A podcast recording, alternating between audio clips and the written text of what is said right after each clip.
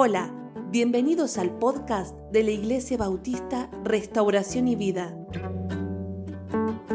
con el pastor Miguel Noval.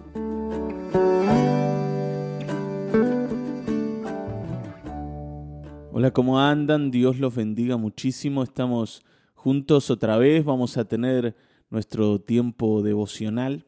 Sí, esta mañana vamos a leer el Salmo 80. Salmo 80.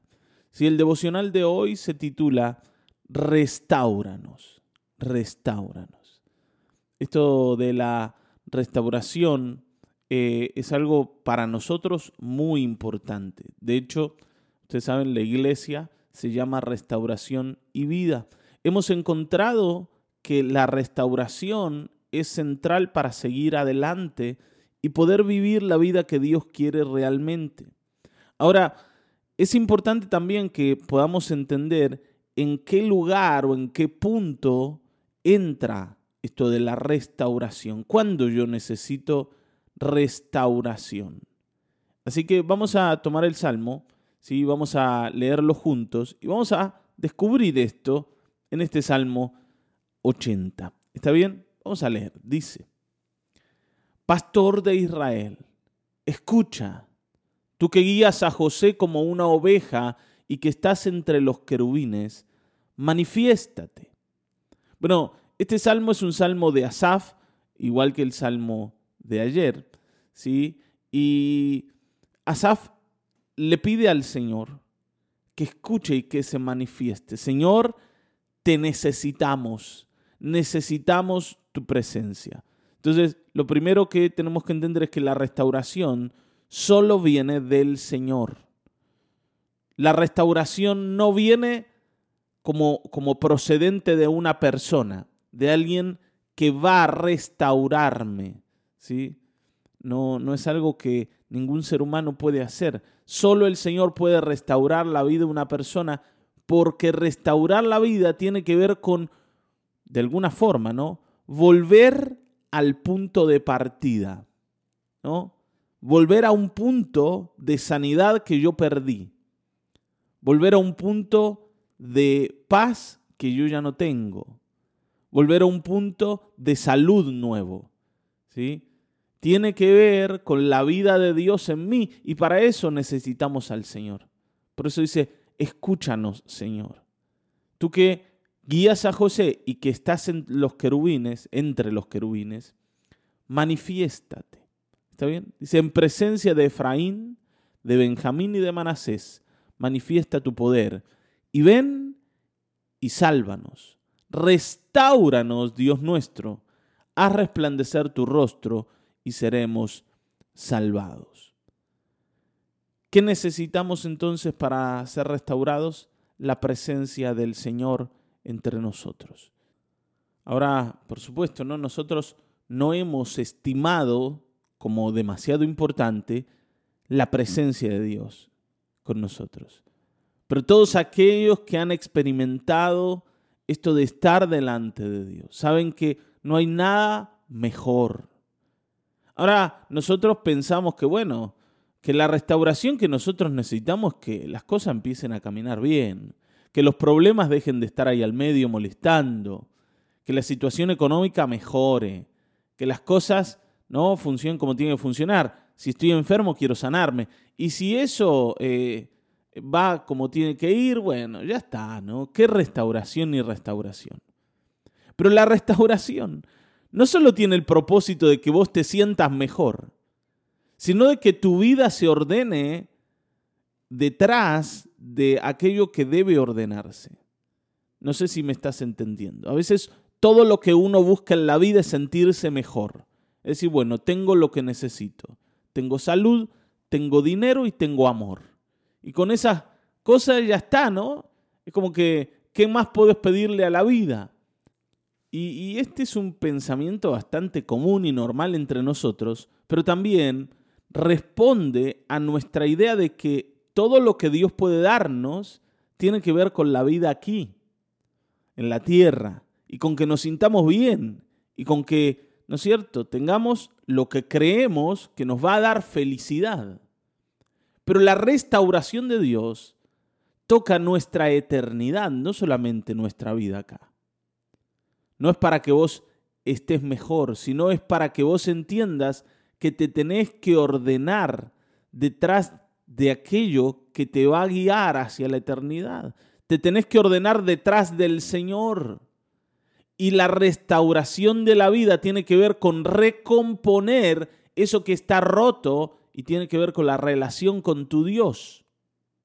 Por eso, fíjense, el salmista le dice, restauranos, Dios nuestro, a resplandecer tu rostro sobre nosotros y seremos salvos. Está hablando de la relación entre Dios y ellos. No le está pidiendo ni más trabajo, ni más salud, ni más amor ¿sí? humano. Sino lo que le está diciendo, Señor, nosotros necesitamos andar bien con vos.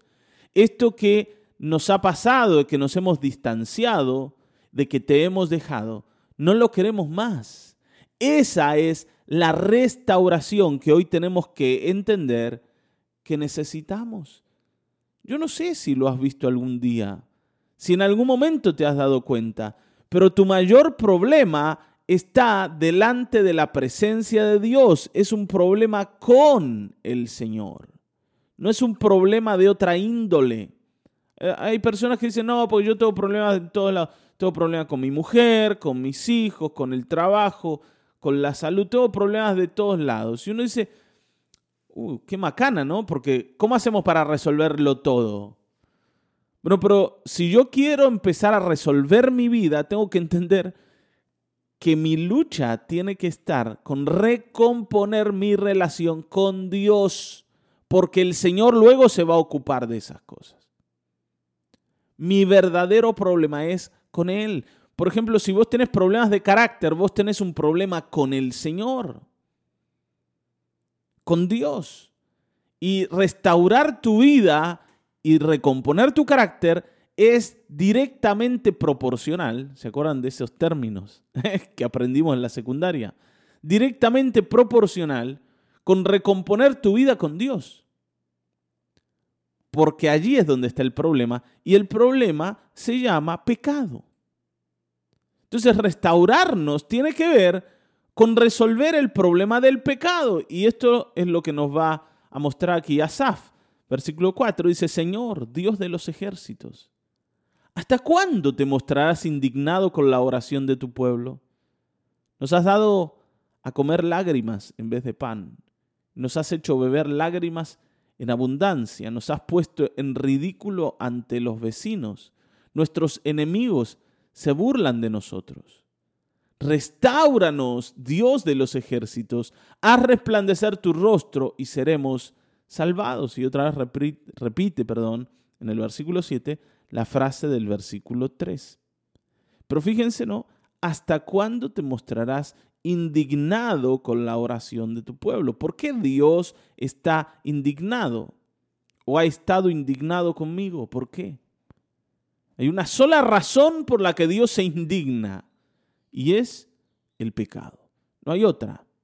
Dios no se molesta porque vos no seas el, ¿no? el mejor de todos, porque vos no seas 10, 10 puntos. ¿Está bien, no? El Señor no se molesta porque tu inteligencia no sea una inteligencia superior. El Señor no se molesta porque no tengas demasiadas habilidades. Por lo único que el Señor se indigna es por el pecado. Porque todo lo demás no es importante delante del Señor. El Señor se indigna cuando mi corazón es soberbio, es altivo, cuando mi corazón se apega a todo lo que a Él le desagrada. Por eso necesitamos venir y decir, Señor, queremos recomponer nuestra relación contigo. Restáuranos, Dios nuestro, haz resplandecer tu rostro y seremos salvados. Porque cuando Dios se indigna, cuando Dios se enoja, yo quedo al borde del precipicio. Si Dios no te salva porque está enojado, ¿quién te salva? Si Dios no te bendice, ¿quién te bendice? Dice, bueno, si Dios se quiere enojar conmigo, que se enoje. Yo voy a vivir igual mi vida y bueno, y si Él no quiere vivir conmigo, que no viva. Pero vieron que nosotros somos así como medios cocoritos y enojones y decimos, bueno, está bien. Si Dios no quiere, que no quiere. Yo voy, voy a seguir igual adelante. Pero es que no, no se puede seguir adelante sin Dios, porque Él lo gobierna todo. Yo eso se lo puedo decir, no sé, al vecino. A veces no, algunos se lo dicen a la esposa.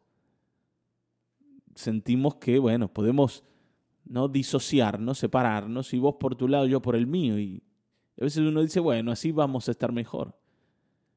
Y no es verdad. Pero aún así, tu esposa sigue siendo una persona, pero Dios, Dios está en todos lados. Yo me voy a dar vuelta para un lado y ahí va a estar el Señor. Y voy a ir para el otro y ahí va a estar el Señor. Yo no puedo disociarme de Dios. Yo no puedo separarme de Dios. ¿Se acuerdan de la historia de Jonás? No, es una historia que le contamos mucho a los niños. ¿no? Jonás había sido llamado por Dios para ir a predicarle a una ciudad que se llamaba Nínive, pero justamente Nínive era una ciudad que Jonás odiaba. Jonás no quería que los de Nínive, los ninivitas, se salven. Porque Nínive era una ciudad que había, eh, no era parte de una nación que había oprimido al pueblo de Israel mucho tiempo. Eran enemigos, profundamente enemigos. Y Dios le dice, anda Jonás, a hablarle a los de Nínive para que se arrepientan porque yo los voy a destruir. Ahora, por supuesto, Jonás sabía que si Dios le da oportunidad de arrepentimiento y estos se arrepienten, Dios los va a perdonar, porque Dios es perdonador. Y entonces Jonás dice, no, yo no le voy a decir que se arrepientan. Más vale que no se enteren y Dios los castigue los destruye y los liquide de una vez. Y entonces se escapa pensando en que si se sube, ¿no es cierto?, un barco y se va a una tierra lejana, Dios ahí no lo va a encontrar y se da cuenta que Dios está en todos lados y está en el barco con él. Y en el barco, ¿no es cierto?, empieza a traerle problemas hasta que la gente se da cuenta que hay un problema que no es normal. Y él mismo confiesa que él es la causa del problema porque se está escapando del Señor. Y lo tiran al mar. Y en el mar está el Señor también. Y ahí viene un pez, ¿no? No sabemos qué tipo de pez, si era una ballena o otro otro tipo, no sabemos, pero hay un pez, lo traga Jonás. Y está tres días dentro del vientre del pez. Esto es tremendo, ¿no? Y por supuesto nos habla de Cristo eso. Porque como Jonás estuvo tres días en el vientre del pez, así el Señor estuvo tres días en las entrañas de la tierra. Y entonces Jonás se arrepiente y el Señor envía el pez a que lo, ¿no? lo vomite en tierra. Y allí en donde Jonás termina, ahí está el Señor. Y le vuelve a decir lo mismo, Jonás, anda a Nínive y anda a predicar lo que yo te mando. O sea, yo no puedo huir del Señor, no puedo separarme de Dios, no puedo decir, bueno, Señor, vos haces lo tuyo y yo hago lo mío. Eso no es posible. Yo tengo que reparar mi relación con Dios porque el único que sufre si no soy yo. Yo no voy a dañar a Dios. Está bien, ¿no? El único que resulta dañado en todo esto de la rebelión y de la obstinación y de la cabeza dura soy yo. Por eso el salmista dice, Señor, restauranos, haz resplandecer tu rostro y seremos salvados. Míranos con agrado, eso es lo que está diciendo. Porque si no, estamos listos. Versículo 8 dice, desde Egipto trajiste una vid, expulsaste a las naciones y la plantaste Está hablando de Israel. Limpiaste el terreno delante de ella, hiciste que echara raíces y ésta llenó la tierra. ¿No es cierto? El Señor trajo a Israel de Egipto. ¿Se acuerdan de eso? Lo hemos hablado cuando eh, mencionamos la historia de Moisés. Entonces, le preparaste todo para que se multiplique. Los montes se cubrieron con su sombra, los cedros de Dios se cubrieron con sus sarmientos, y la vid extendió sus vástagos y sus renuevos hasta el mar y hasta el gran río. Está bien, ¿no? O sea, nos hicimos grandes bajo tu mano, bajo tu mano poderosa, con tu bendición crecimos y nos extendimos. Y entonces dice, versículo 12, ¿por qué derribaste sus cercas? Todos los que pasan le arrancan uvas.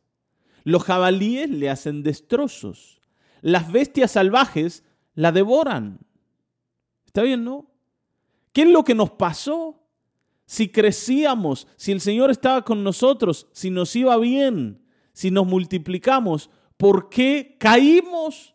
¿Por qué, Señor, derribaste nuestras cercas y permitiste que los que vienen a dañarnos puedan dañarnos? ¿Por qué, Señor, no nos cuidaste en esta situación?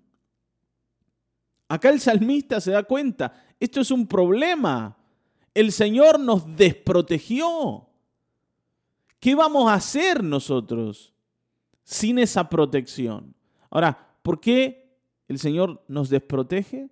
Por una sola razón, por el pecado. Te lo vuelvo a decir. El único motivo para que el Señor se aleje de tu vida y de mi vida es el pecado. El pecado es el gran problema que tenemos porque rompe nuestra relación con Dios.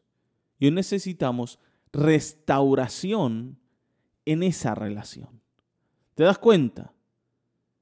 El Señor no quiere simplemente darte buenas cosas, el Señor quiere hacerte su amigo y que el pecado en tu vida, esto que está en medio, sea quitado. Y por eso hoy necesitamos a Cristo, porque la restauración solo puede venir de la cruz para nosotros. ¿Cómo se quita el pecado de en medio? ¿Cómo se hace? ¿Con arrepentimiento? No. El arrepentimiento no quita el pecado de en medio. El arrepentimiento lo que hace es que nosotros nos demos cuenta del pecado. Yo ahora me doy cuenta de que soy responsable del pecado, está, ¿no? A mi nombre el pecado. Soy el titular del pecado. Y vengo al Señor a decir esto, ¿no?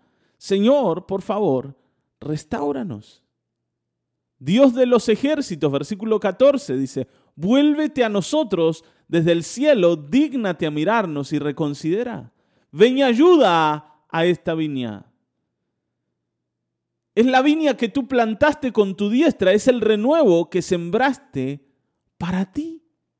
Señor, somos tuyos y hemos pecado, pero acuérdate de nosotros, vuélvete a nosotros, mira lo que nos pasa y ayúdanos. El arrepentimiento te lleva delante de Dios, pero no resuelve el pecado. ¿Qué cosa resuelve el pecado?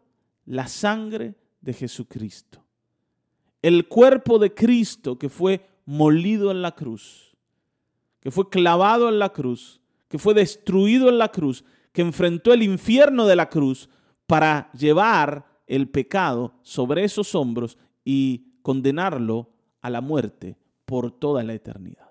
Por eso aquellos que creen en Cristo pueden librarse del pecado, porque en la cruz el pecado perdió la batalla. En la cruz, en ningún otro lado. Si yo me quedo sin Cristo, yo no tengo ninguna herramienta contra el pecado.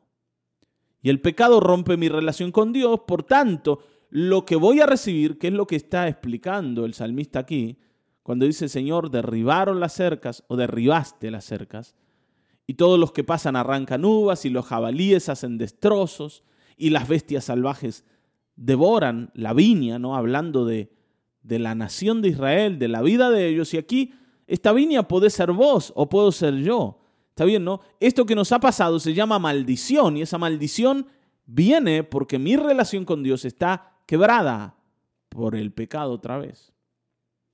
Y esto te lo explico varias veces para que te quede claro cuál es tu problema. ¿Cuál es mi problema?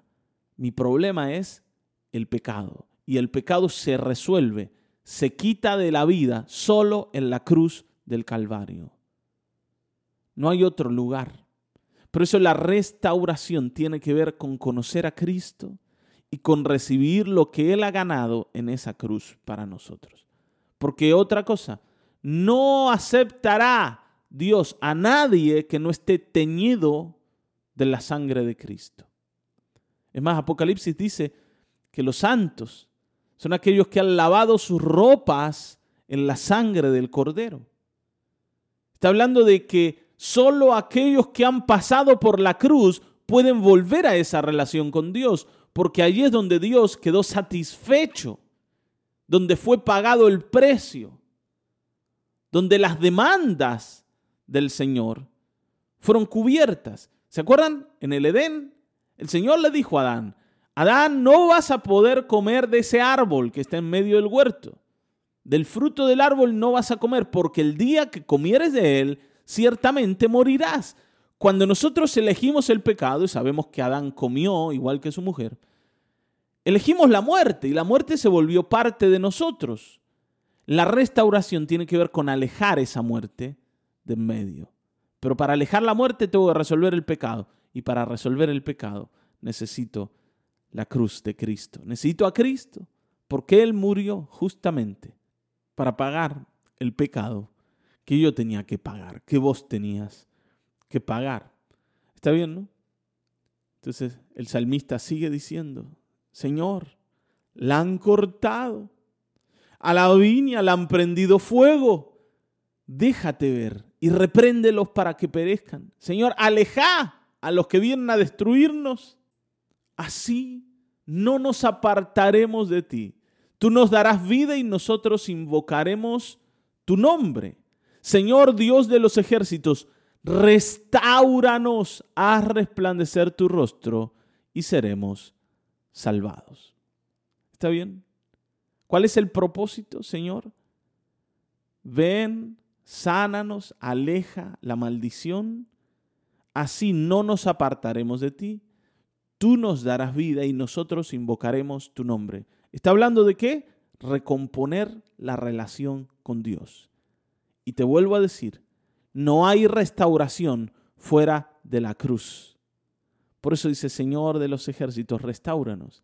Haz resplandecer tu rostro y seremos salvados. Y vuelvo a decirte, ¿no? Esto no tiene que ver con que tus problemas se resuelvan o con que la economía mejore o la salud mejore, sino tiene que ver con despegarnos del pecado y que sea algo que quede atrás y nosotros podamos vivir en la vida en una relación cercana con Dios, en una relación en paz con Dios, en una relación de comunión profunda, porque es el único camino en el que nosotros vamos a encontrar esa restauración. Y esta restauración nos va a dar rédito eterno porque cuando nos toque enfrentarnos a la muerte, vamos a saber que en la vida eterna no va a haber una deuda que pagar, porque ya fue pagada en la cruz del Calvario. Y esto es precioso. ¿Está bien, no? Lo único que vamos a hacer es disfrutar y como dice acá, vamos a invocar el nombre del Señor, vamos a alabar al Señor, porque el problema va a haber quedado resuelto. Amén. Vamos a orar. Señor amado, gracias por este tiempo. Gracias, Señor, porque eres bueno y porque estás con nosotros. Por tu misericordia derramada, por habernos llevado a Cristo, por habernos hecho conocer aquel que es por encima de todos, al que murió en la cruz, al que dio su vida, al que pagó una deuda que no era propia, sino nuestra, al que hoy nos ofrece salvación y paz con Dios. Gracias Señor porque en la cruz fue clavado nuestro pecado, porque allí se quedó y no se va a volver a levantar. Para todos aquellos que creen en el Señor Jesucristo, hay salvación y esto es misericordia del cielo. Gracias Señor, porque nosotros éramos esa vid derribada, pero en ti podemos ser restaurados. Y como dice el salmista, Señor de los ejércitos, Dios de los ejércitos, restauranos haz resplandecer tu rostro y seremos salvados. En el nombre de Cristo Jesús. Amén, amén, amén. Hasta aquí hemos llegado. Nos volveremos a encontrar en el próximo episodio de Mañanas de Restauración y Vida. Dios te bendiga.